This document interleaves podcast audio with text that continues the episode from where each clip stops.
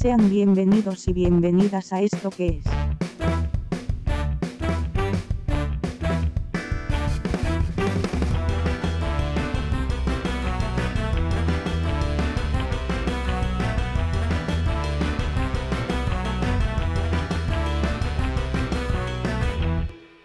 Un podcast negro.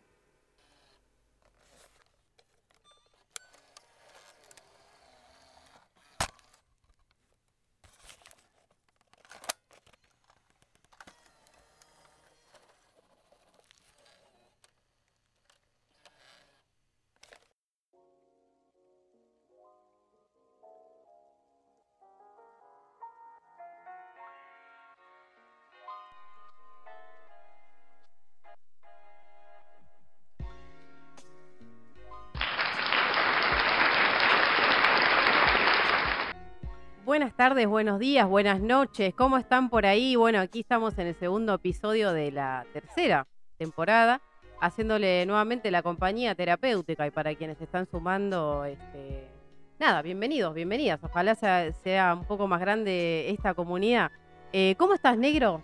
Bien, bien. Felices Pascuas eh, a todos, todas, todes. Espero estén comiendo huevos, chocolates y demás placeres. Eh, espero que se estén comiendo una buena rosca. Hoy vamos a hablar de roscas, no de Pascua, no de Pascuas. eh, pero hoy, hoy, hoy tenemos contenido, tenemos contenido nuevo, tenemos ahí variedad, tenemos contenido divertido para toda la familia. Y que, bueno, eh, bien, Bien. bien, bien, por suerte, bien. Hemos tratado de hacer in- interacción en las redes, así que estuvimos planteando un par de cuestiones, la verdad que se dio un poco de todo. Agradecemos a quienes participaron y a los que no, no sé realmente cómo se resisten a no contestar una encuesta. Yo es algo que no puedo. Entra una encuesta, así sea cualquier cosa, eh, necesito votar. A mí lo que me pasa es, eh, nosotros cumplimos. Pues nosotros exigieron que nosotros fuéramos mucho más dinámicos, que nosotros le brindáramos participación a la audiencia, lo hicimos. Y la audiencia, en vez de responder las historias, optaban por responder eh, mediante mensajes privados. Lo cual me parece una falta total de respeto. No solo una falta total de respeto, sino que eh, es estúpido. Sinceramente estúpido. A ver, Para toda la gente que hizo eso, que sabe quién es, eh, son gente estúpida. Son oyentes estúpidos. Porque son cobardes y estúpidos. Eh, en realidad sí, porque era eh, de qué se iba a tratar, de qué se iba a basar el programa, que todavía estamos un poco en balotaje, no sé bien qué sucede. Pero entramos hace minutos nuestra producción porque hemos ampliado un poco, así que tenemos acá Sí. producción de fondo. hay- hay gente atrás, del- hay gente atrás del- del- del- de, la- de los monitores. Hay gente atrás de los monitores. Estamos creciendo. Así que pegó un grito, pegó un grito. No, no, pegó un grito vos. No toques botones. ¡Pegá un grito vos! Vamos, ahí está, ahí está. bueno, ahí está. Ahí Hay está, gente está. tímida, gente que le cuesta, le cuesta hablar. Eh, eh, bueno, ¿en qué estábamos? Sí, eh, opiniones que no tomamos en cuenta. Toda persona a partir del día de la fecha del corriente mes que eh, se atreva a no participar de las dinámicas que desde este programa surjan y prefieran participar mediante mensaje privado, será eh, no tomado en cuenta. Salvo que en muchos casos hemos pedido testimonios, con lo cual es bastante largo como para que entre en una cajita. Ahí, bueno, es admisible. Algo Pero- que lo ameriten, sí, sí, sí, pero que eh, No era el caso. No, no era el caso, no era el caso, era una simple encuesta, era una simple eh, llamado a la comunidad a que expresen con un sí o un no o depositen un tema para tocar esta semana y no cumplieron, no cumplieron. No cumplieron, está peleado también. No, sí, Así que- los que cumplieron estuvieron bastante comprometidos, pero... Fiel a nuestros principios, vamos eh, a hablar de lo que querramos. Claro, porque, a ver... Porque sí somos. Expliquemos, ¿qué temas eh, surgieron de parte de, de- de- de la, del público oyente? Surgieron varios temas. Eh, mucho eh, vinculado a lo sexo afectivo, ¿no? Mucho el tema del poliamor, el tema de qué es la responsabilidad afectiva. Bien, eh, Eh, eso es algo que eh, está presente siempre en, en nuestra audiencia. Esa cuestión de siempre nos piden hablar del amor, eh, de la sexualidad, del mundo afectivo. De lo eh, virtual. de lo virtual. eh, y quiero aclarar una simple cosa. A partir de este espacio, yo creo que desde este espacio siempre se van a promulgar los principios de hogar, patria, familia. Sí. ¿Ok? Eh, De la casa al trabajo, del de la trabajo casa a la al casa. trabajo, del trabajo a la casa, bautismo, casorio. eh. ¿Estamos? Vamos a ver. No, no, no, no vengan, no vengamos con esas cosas de eh, eh.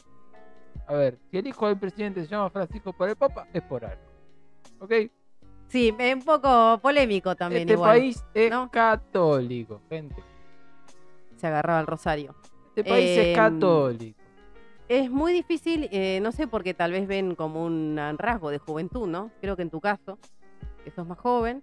Se piensan que em, por, por- por- porque somos un poco jóvenes, que qué sé yo, vamos a andar ahí ampliando lo- los márgenes de los derechos de la sociedad Eh, civil. Discúlpenme, pero no. Sabemos subir una historia coherente, pero eso no quiere decir que, que sepamos interpretar las redes sociales. No, que hablemos en ¿no? lenguaje Son un- inclusivo tampoco. Son un fenómeno este, que va más allá de todo. Ya no se sabe cómo vincularse con un otro frente a una pantalla, ¿no? Está como Eh, hace un par de años ya, eh, y ahora se enfatizó más porque hay como más cosas, más reacciones, más cuestiones de que realmente es muy difícil saber eh, en qué momento te vas a acercar a la otra persona. ah, No lo sabemos. ¿Para qué?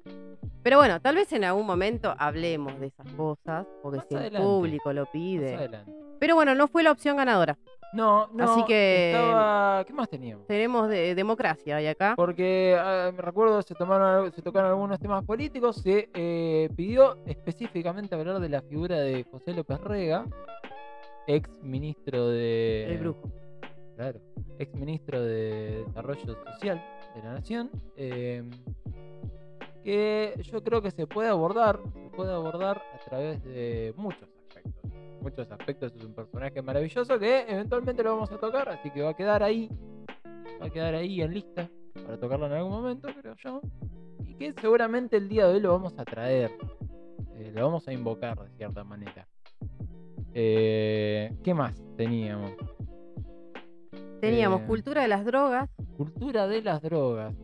Eh, por ser joven, yo quiero aclarar algo, porque a mí la gente me ve y dice bigote, cara de falopero, igual fuma porro. eh, no, no, eh, soy una persona que está completamente abstemia hace meses, meses, muchos meses, un año, Doy fe. Y no es porque esté embarazado, pero sí, sí, sí, sí, ni, ni, ni un, nada, nada, absolutamente nada. Igual más allá de eso, hay una cultura de las drogas. Y creo que también eh, nos pasa a la generación más 30, que directamente Ajá. tenés que eh, subsistir a base de drogas, que pueden ser fármacos que los conseguís en la farmacia bueno, ese de venta legal, o pueden ser otras cosas para mantenerte vivo. sí, O sea, si querés ir a un- una fiesta, tenés que acudir a ciertos ayudines. Empujes, Porque si no, no se puede. La siesta ya eh, tiene un límite. claro. Bueno, pero eh, qué sé yo, a ver, viéndolo por ese lado, ¿quién no necesita, quién no acudió nunca a un multivitamínico para poder rendir hasta el fin de semana? Eh, es una realidad concreta. Además, estamos cada vez más cerca, ¿no? De dar esa, esa pelea de que, no sé, ya tenemos la inscripción para poder plantar, sembrar, eh, hay Ah, sí, aceite. sí, sí. Como que estamos ya, eh, se, digo, se legalizó el aborto y lo que sigue tal vez sea eso.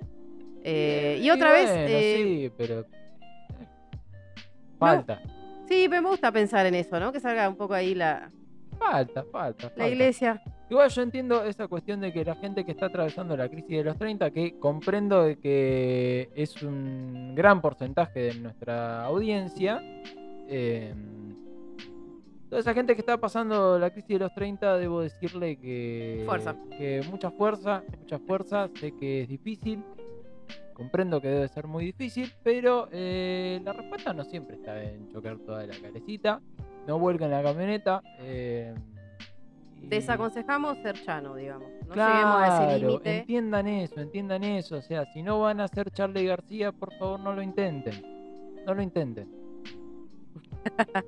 Pero bueno, tuvimos ponchos y gallinas, no sé, no entendí esa consigna. Ponchos y gallinas no- fue una cosa que me generó mucha intriga. Yo quiero creer que era porque querían que nosotros hablemos de eh, cómo eh, en el segundo y tercer cordón del conurbano quienes somos descendientes de familias que vienen del interior, eh, tenemos cierta familiaridad con el trabajo rural, el trabajo de campo.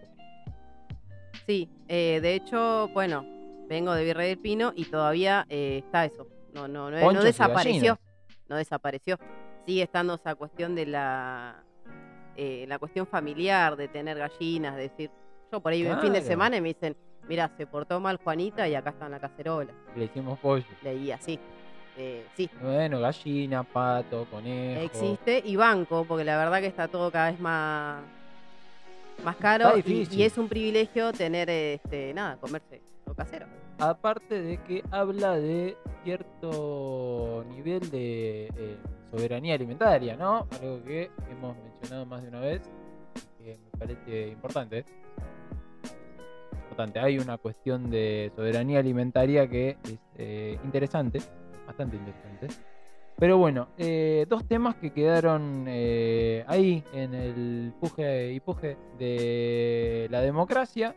Nosotros quisimos darle una oportunidad a la democracia y la democracia demostró que no funciona, así que vamos a seguir haciendo lo que se nos canta el ojete. Eh, así que bueno, los dos temas que quedaron fue hablar de eh, todo el margen de lo cultural que nos dejó el uno a uno, la convertibilidad y parte del menemato y eh, las internas del gobierno actual, internas del frente de todos, Sí, fueron los dos personalizadas temas. en la figura de Alberto Eso iba a decir. Fernández y Cristina. No fue interna frente de todos, sino que fue Alberto y Cristina puntualmente. un gran es la historia de un mate, amor. ¿no? sí, Eh, vino justo. Eh, pero sí, fueron los dos temas ganadores.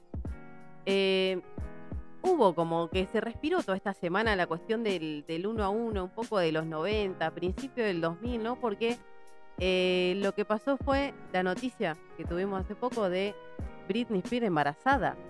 Uh, pero gran, gran, gran sorpresa porque viene después de eh, todo el movimiento de Liberen a Britney. Free Britney. Y me parece que eh, se liberó bastante de la cosa. Porque Sí, sí. automáticamente lo que viene después es un pibe, es porque las cosas se liberaron un poquito.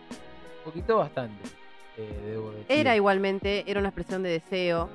eh, de hecho, su anterior embarazo, por lo que entiendo, había sufrido depresión y demás. Entonces, como que ella quería como Sí, bueno, sus últimos. tener eh, este Sus hijos eh, no tienen la custodia.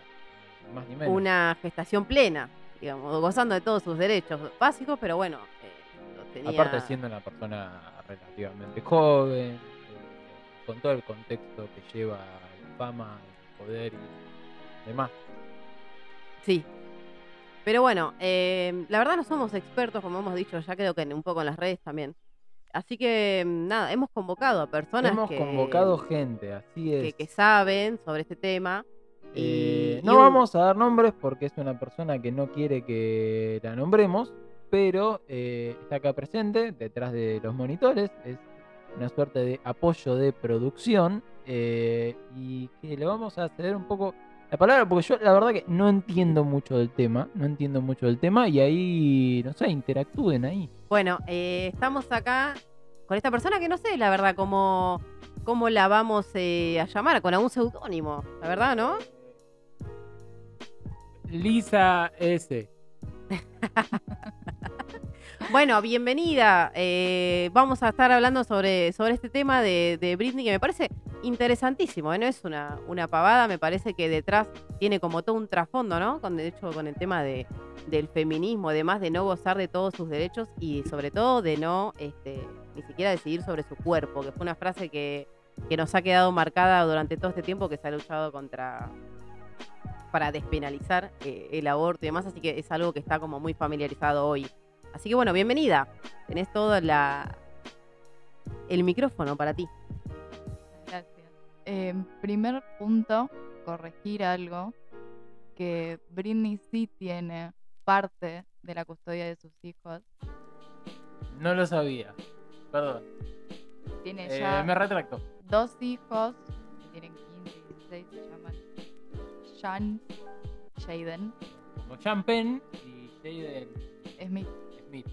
Y mm, En 2007 sí perdió la custodia por un episodio que todos conocemos, pero hace ¡Pelada!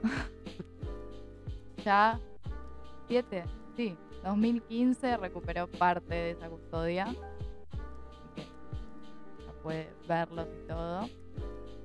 Pero hace mucho tiempo, ya varios años, que ella quiere, quería quedarse embarazada de su actual esposo. Perdón, perdón, ahora me toca corregirte a mí. No es su esposo porque está comprometida recientemente. Me parece que ya se casaron. No, todavía no. Todavía no. Estoy completamente seguro porque yo miro todos los días lo que publica acá Página 12, ¿eh? Discúlpame. Su prometido, entonces. Su pareja. Tu pareja, ahí está. el tema de que venga justo después de todo el tema Brit- Britney es que ella hace mucho quiere esto, quiere que suceda esto, y ella tenía puesto un DIU, que su anterior tutoría, su padre, no se lo no se, no le permitía retirárselo, entonces no podía quedar embarazada. Eh, sí, no tenía soberanía sobre su propio cuerpo, ¿no? Y además de que le manejaba, bueno, todo. Imagínate que si no podía ver a sus hijos y fue algo progresivo, eh, le manejaba toda la cuestión financiera, eh, con todo lo que implica ser Britney Spears, ¿no? Porque es Britney. Disculpen mi inglés, viste, es como. ¿No? Pero. mm, Nada, es súper, súper. Gracias. Para eso tenemos producción ahora. Eh, así que no, es súper eh, interesante. producción lo que va a hacer es que yo ahora voy a decir Britney y cuando Britney, después eh, la producción lo que va a hacer es recortar mi audio y lo va a pegar arriba todas las veces que vos digas Britney. Ok. Así que sí. Y después de, de- de- de escuchar esto, sienten que la voz de la negra cambia un poquito, es porque es Britney. Así que bien, bueno, bien, me, me gusta, me, me parece que, que está bueno esto de saber un poco más sobre la figura de Britney y todo lo que representa, ¿no? Que tiene que ver con eso que hablamos hoy, de, o que mencionamos, en realidad todavía no tocamos muy, a fondo el tema de la cultura del uno a uno, que tiene que ver con eso, con Britney, con todo el tema de la de cómo, eh, no sé, tocaban los Rolling Stones con Tinelli, este, que han llegado bandas internacionales, que las personas que más o menos eh, tenían como cierta estabilidad, entre comillas, no sé, docentes, eh, trabajadores del Estado, gente que por ahí podía acceder un poco más, este, se ha comprado su casa, se ha ido del país. eh, Muchas vacaciones, mucho derecho al goce Mm. de una clase más tirante a la clase media. sí, sí, clase media y que podía este, acceder, no sé, de repente a irse a Europa o irse un mes a Inglaterra. ¿Qué ha pasado? Docentes. eh, Uf. teacher, la teacher. Pero bueno, bueno, para, para, para, para, para, para. Quiero igual eh, un aplauso, por favor, al bloque eh, Ay, de sí, Cultura Pop, gracias. por favor. Gracias, Gracias, Cultura Lisa. Pop. Gracias Ese- por el baby, por favor, baby. Eh, Tirame, un- tirame un baby. Ah, muy bien, sí, me encanta. Mucha encanta. producción, impecable. Eh, gracias. Continuando. Bien. Sí. Gente que viajaba mucho, gente que sí, un, acceso al goce que eh, quedó presente. A ver, esto es algo que lo hablamos en algún otro capítulo. Y es el hecho de eh, este- esta suerte de menemismo cultural que todavía está presente, porque si bien tuvimos ciertos procesos culturales como el kirchnerismo a partir del 2008, eh, como que todavía estaba muy presente esa figura, de una clase media aspiracional que siempre quiere llegar más allá, quiere, quiere acceder a ciertos goces, y esos goces muchas veces producto de la misma globalización eh, nos llevan a, dinámicas eh, neoliberales. Sí, creo que un poco el- ese menemismo cultural eh, explica el porqué de la figura, por ejemplo, de personajes como Ricardo Ford, ¿no? Yo creo que él sintetizaba toda esa cuestión de todo el menemismo cultural hecho persona y por eso todo el fanatismo y por eso hasta el día de hoy sigue este vigente, ¿no? Como Sí, el, comandante. el- como- el pisa en la vereda de las calles de Miami. Eh, me parece que eso creo quizás es la foto más eh, que resume mejor todo lo que era el menemato. Champán, eh, pizza eh, y mirar mi pobre angelito en Telefe. Eh, y Ricardo Ford. Sí. Eh, es eso, es eso. Y bueno, si quieren saber un poquito más de todo eso, pueden re- revisitar los capítulos en los que hemos hablado del menemismo a lo largo del programa. Así que bueno, los invitamos también a eso. Bien, Siguiente tema. eh, internas en el gobierno nacional. Cosa nueva. Cosa nueva. tan sorpresa. Eh, específicamente, sí, lo que decían era la figura de Cristina Alberto, no se sintetiza tan fácilmente. También digo, en la Argentina tenemos como una cuestión de los personalismos, ¿no? De eh, ciertas figuras representan ciertas eh, cuestiones. Pero acá hay una interna que me parece que va más allá de, lo que representa cada uno de ellos dos. Me parece que mm, hay una interna feroz donde algunos eligen ponerse a un costado, otros toman un poco la, este, la palabra como para ver en qué bando están y están como siempre los neutrales o gente que sale a decir otra cosa o a indignarse y decir, bueno, hay temas más importantes en la Argentina y ahora estamos discutiendo esto. Bueno, eso Eh, eh, lo ha dicho la compañera eh, Ofelia Fernández, eh, legisladora en la ciudad de Buenos Aires, que dijo precisamente que perdemos el tiempo discutiendo estas cosas, siendo que ocupándonos eh, en esto eh, nos perdemos de discutir cosas más importantes.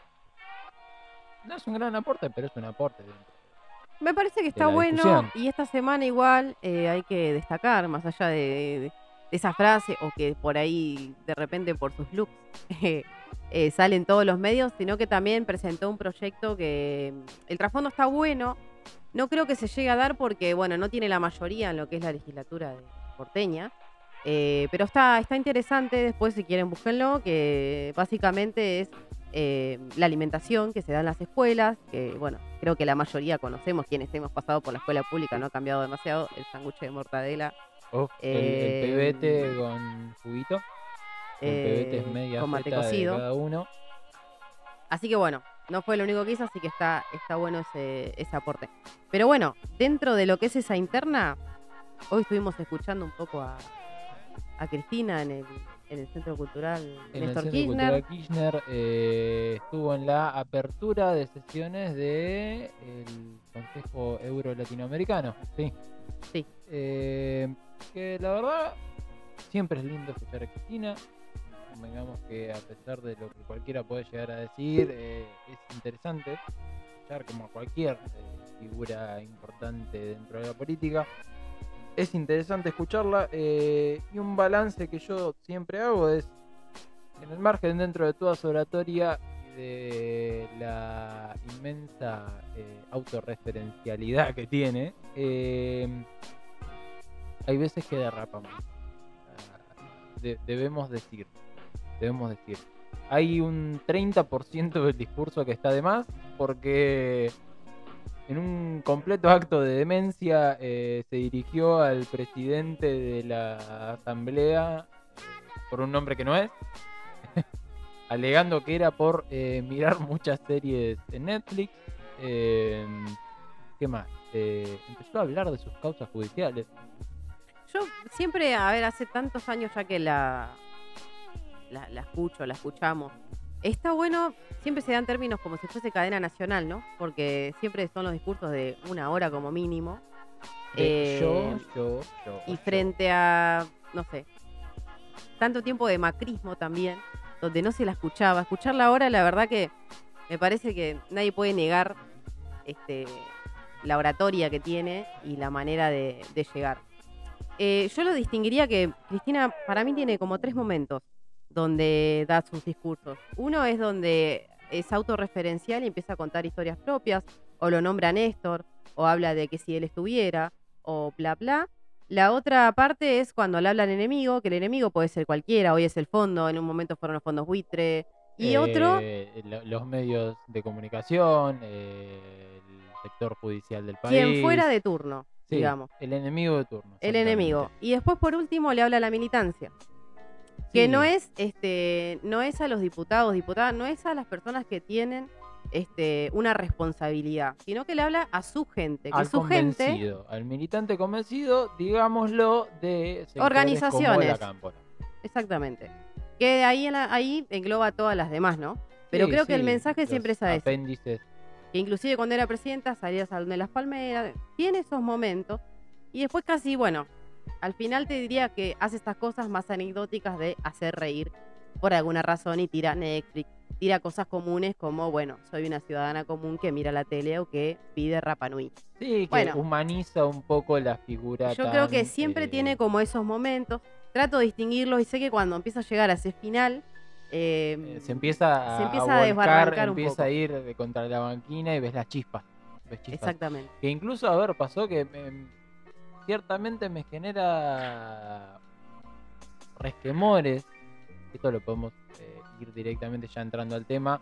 De estas es producto obviamente de, cómo en las pulsiones que circulan dentro del justicialismo, eh, a mí hay algunas que me dan miedo. Eh, y en este caso fue que en medio de un foro euro-latinoamericano, en el cual Cristina como vicepresidenta de la nación estaba hablando eh, y dándole la bienvenida a los parlamentarios europeos, eh, que hablando, de golpe todo el, auditorio se levantara al grito de Cristina, Cristina, Cristina Corazón, acá tenés los pibes para la liberación, siendo que estamos en el año 2022 eh, y es un poco incómodo. Es un poco incómodo porque despierta ciertos fantasmas, despierta ciertas eh, inquietudes y que realmente, por lo menos a mi entender, no, no están buenas, no nutren al desarrollo eh, locuaz del peronismo.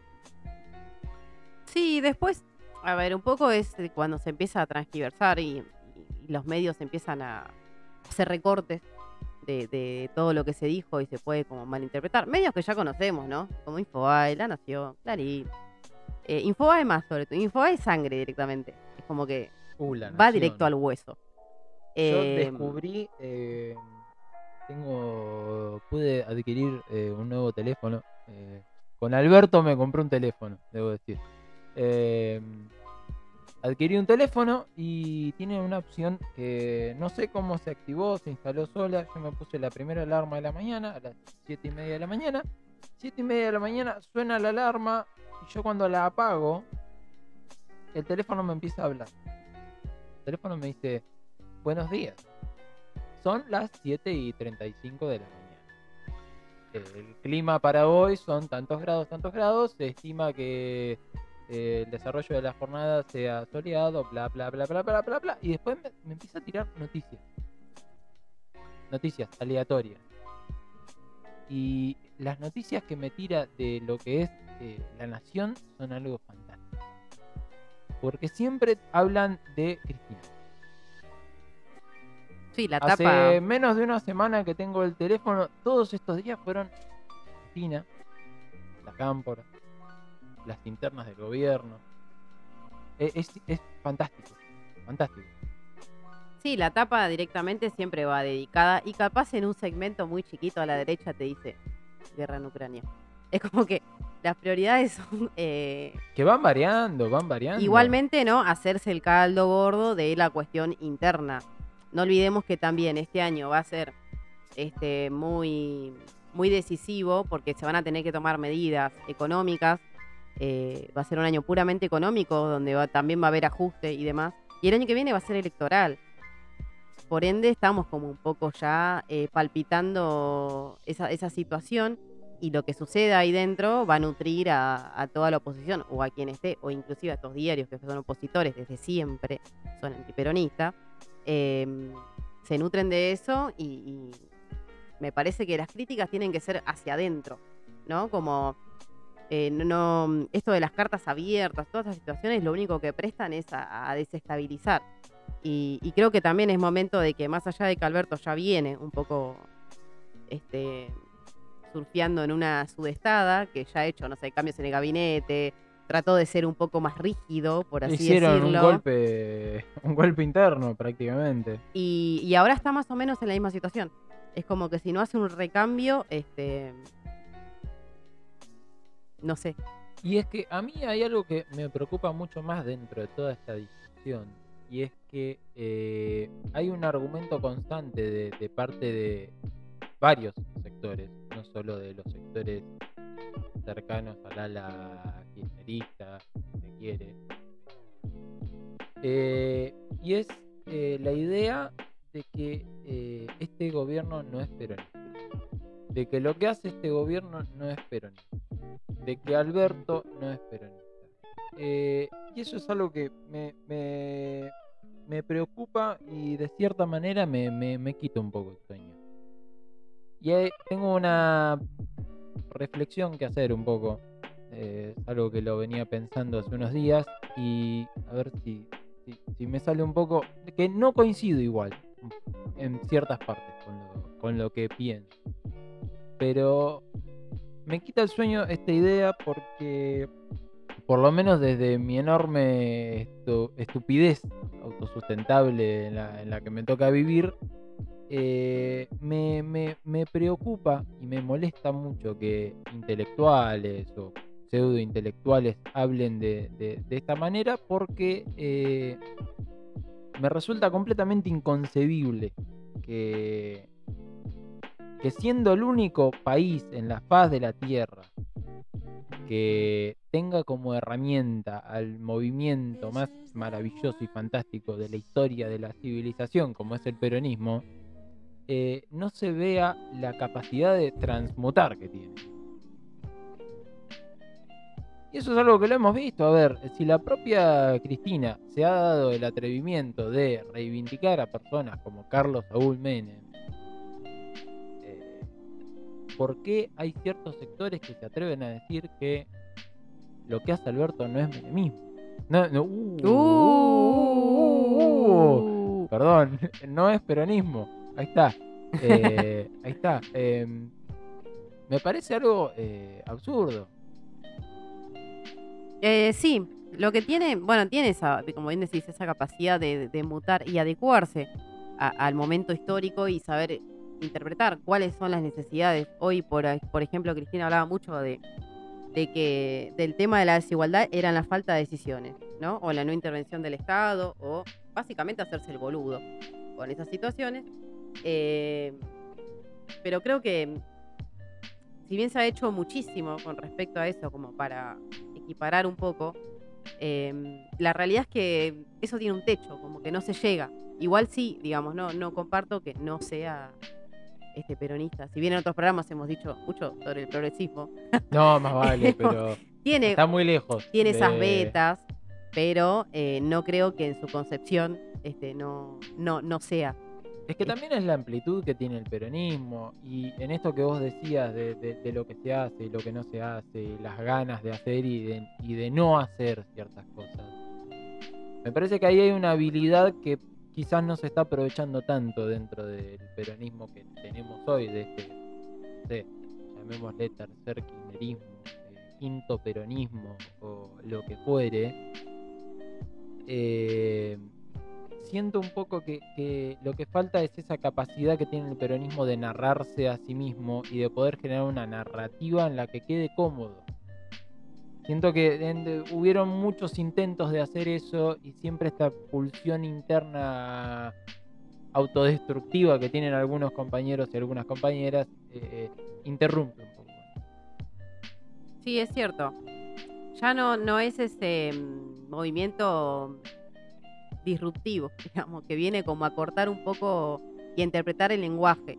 Si bien es súper difícil, porque también digo, no es el peronismo que, que, no sé, los sindicatos tenían un rol protagónico, es otro peronismo, hay que saber interpretar ese nuevo mundo, la globalización, hay que saber también que ya no existe una columna vertebral de los trabajadores donde todos estemos más o menos en igualdad de condiciones, donde salías de la fábrica y ibas a bancar a Perón. Digo, hoy no existe eh, eso, pero porque han cambiado las maneras de trabajar también.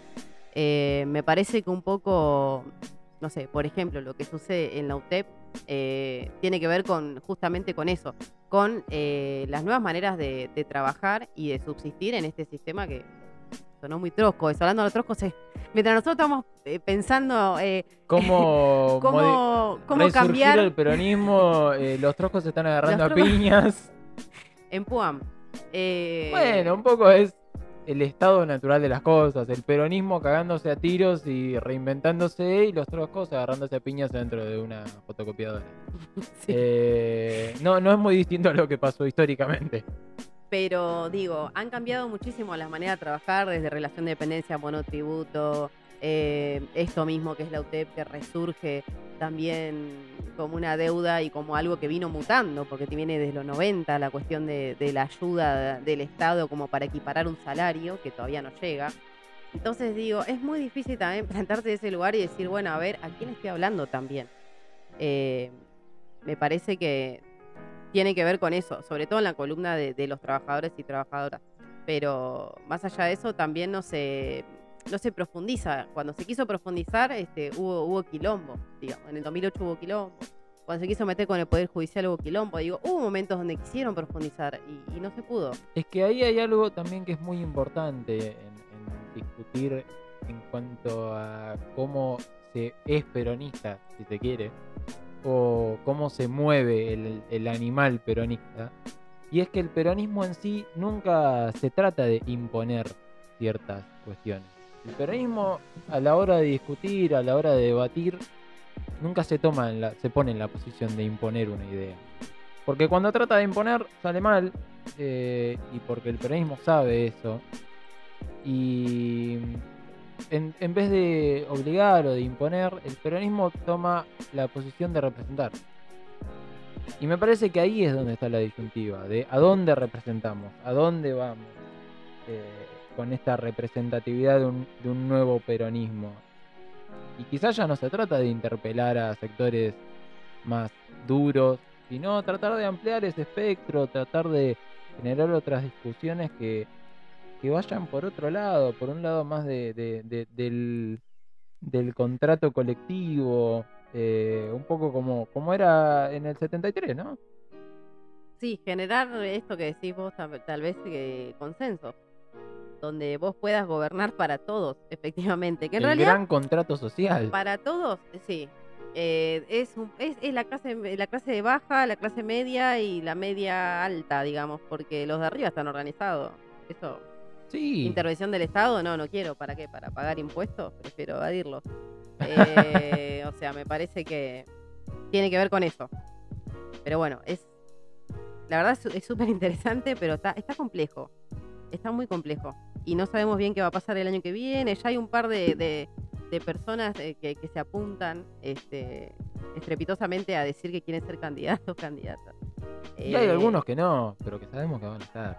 Eh, lo hemos mencionado varias veces a ese compañero que no vamos a mencionar porque no lo queremos mufar. No, además viene manejándose bien, ¿eh? Viene pisteando como un campeón. La verdad, si me mostraban este escenario hace dos años, te iba a decir, no creo. O sea, pensé que en realidad era lo. el tiro va a venir por este lado. Exactamente. Eh, pero bueno, cuando decís eso, te dicen, no, pero era jefe de campaña de Alberto. Bueno, sí, pero eso. Sí. ¿Desde cuándo es un contrato este, de, de- de lealtad? Claro, no, olvídense. No sé. Olvídense. Este, olvídense. Eh, sí, eh, llamémosle TM. Eh, STM. Eh, Lisa S. O L. Simpson. Em, y es que sí, me parece que un poco volviendo a lo que veníamos eh, diciendo, es que hay, hay un relato que falta. Hay un relato que se generó en ciertos momentos. Hay un relato que iba desde lo co- colectivo, quizás cuando comenzó la pandemia, en esto de hay que salvarnos entre todos. Y prefiero salvar vidas. que Prefiero lo económico salvar se vidas. levanta. Claro, eh, y eso, a ver, entendamos un poco que en ese contexto fue cuando el gobierno tuvo mayor imagen positiva. Un 80% de imagen positiva. Y Eso también habla de la necesidad de generar un discurso que sea nuevo, que sea distinto, que, que hable un poco de consensos, que rompa con esta idea de eh, una unidad solo con la política. Porque si es como siempre te, te- te surgen personajes como Milei o personajes como Expert que, que te hablan de lo contrario. Que te dicen, ah, la unidad siempre es con la política, la clase política, la acá. Acá. Eh, y quizás si el peronismo retomara ese discurso a través de, de- de lo humano y de lo tangible y de lo real, quizás no tanto hablando en términos de rosca eh, y dejando la rosca para los que rosquean, eh, probablemente encontremos un relato ahí. Sí, sí, seguramente lo encontremos un relato ahí. Em, el tema es que en el medio ah, sucede todo, toda esta situación de que no, este, no, logramos ese consenso, no logramos interpelar. También se me ocurría en esto que, escuchándote, ¿no? De, la cuestión de que ese relato tocaba una fibra sensible, porque era un, era un relato que venía inclusive hasta de, del cristianismo, ¿no? Porque era nadie se salva solo, que era una frase del Papa que la usó mucho Alberto y, tenía que ver con este sentir este colectivo y ser parte de algo y decir nadie se salva solo, las vidas este, no las recuperamos más, eh, acá estamos todos para tirando para el mismo lado, queremos las vacunas, las conseguimos, eh, no sé, las hicimos en Argentina también de hecho. Este, me parece que eso fue lo que tocó esa fibra. Después en el medio pasaron todas estas cosas que no solamente lo mediático te desestabiliza como un quinto poder que sucedió siempre, sino que ya internamente con el tema este de pegarle a Alberto las cartas, que salgan todos, que todos quieran renunciar. eh, Ese- esa suerte de golpe de palacio que hubo después de, las elecciones eh, fue ridículo. No, fue tremendo. Además, no sé, que Cristina diga que después de las elecciones no se llamaron por teléfono. Y eso, Son ¿viste? cosas que no hay que decir. a No ver, sucede los ni- se lavan en casa. Ni en una organización pequeña que, que- que uno te hable con tu compañero que, no sé, suponiendo que están los dos en esa situación, eh, conduciendo. En este caso lo destino a un país, ¿no? Eh, Claro, que no es poca supuesto. cosa. Pero, pero bueno, no sé, creo que nos va a dar mucho mucha tela que cortar, falta muchísimo Falta mucho. y el año que viene va a ser en llamas directamente. Sí, el año que viene va a ser una verdadera carnicería. Me parece que el que se quede con la arañita gana. Sí, El que se quede con las dos entrañas gana. Sí, sí, Es así. es un montón igual. Es así, es un montón, es la parte más rica. Yo iba por las alitas. No, que, que me vienen, que me vienen con achuras si tengo bien. semejante entraña ahí, Es ¿no? verdad, es verdad. Eh, pero bueno, me parece que incluso para los que tienen todavía esas dudas en cuanto a la figura de Alberto Fernández, entendamos que Alberto Fernández de un principio demostró una narrativa. Antes de asumir como presidente de la nación, eh, ya estaba obrando con ciertas maniobras que son propias del peronismo. A ver, cuando fue el golpe en Bolivia, automáticamente el papel que tomó Alberto Fernández como peronista fue el de obrar por la democracia. Obrar por la democracia, que un salvoconducto para el compañero Evo Morales. Y eso es algo que no se hubiera logrado si no fuera por el presidencialismo que tiene este país. Y eso es algo que es también obra del peronismo. Eh, hoy Cristina, una frase que sacaban de contexto era que te den una banda y un bastón no significa que seas eh, Tengas poder. que tengas poder. Y la verdad que es mentira. El, contexto en el que se puso de, ah, eso porque Alberto Zaraza, eh, a ver, hoy Evo Morales no estaría si no fuera por ese presidencialismo y por la figura de Alberto. Ese principio de una intervención que hoy se replica en toda la dinámica de la guerra entre Ucrania, Rusia, eh, habla mucho de eso. Eh, y me parece que es ahí donde tenemos que entender que el peronismo está en las pequeñas y en las grandes cosas.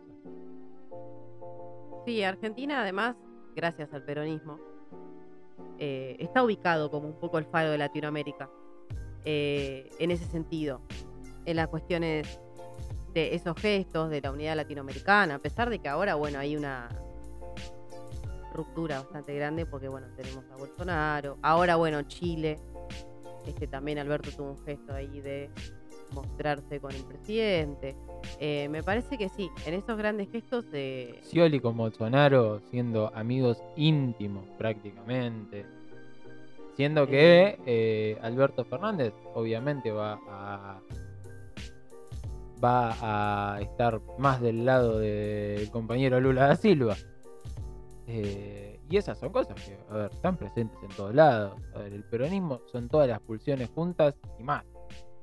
Y más. Y son contradicciones también, ¿eh? Sí, y que están completamente conviven presentes, Y perfectamente. que conviven y que dan ese, ese grado de armonía total, porque eso, un día la tenés a Ofelia bardeándote a todo el mundo y pareciendo que va a pegar un portazo, y después te la ves hablando de Dualde. Como si fuera algo, no sé, de- Santoro también, defendiéndote a Dualde en un programa de TN. Entonces, son esas cosas que vos decís, epa, ¿qué, qué, qué, qué, qué? Y si a vos te genera ese qué, es porque el peronismo está ahí. Sí. Si vos levantás la ceja y decís, eh, es porque el peronismo está ahí. Bueno, por eso resulta incomprensible para quienes están por fuera, porque ven eso y dicen, ah, no, Ah, no. Y los que entran y entran los hace que entran y los que poco salen. dicen, eh, ¿qué es esto?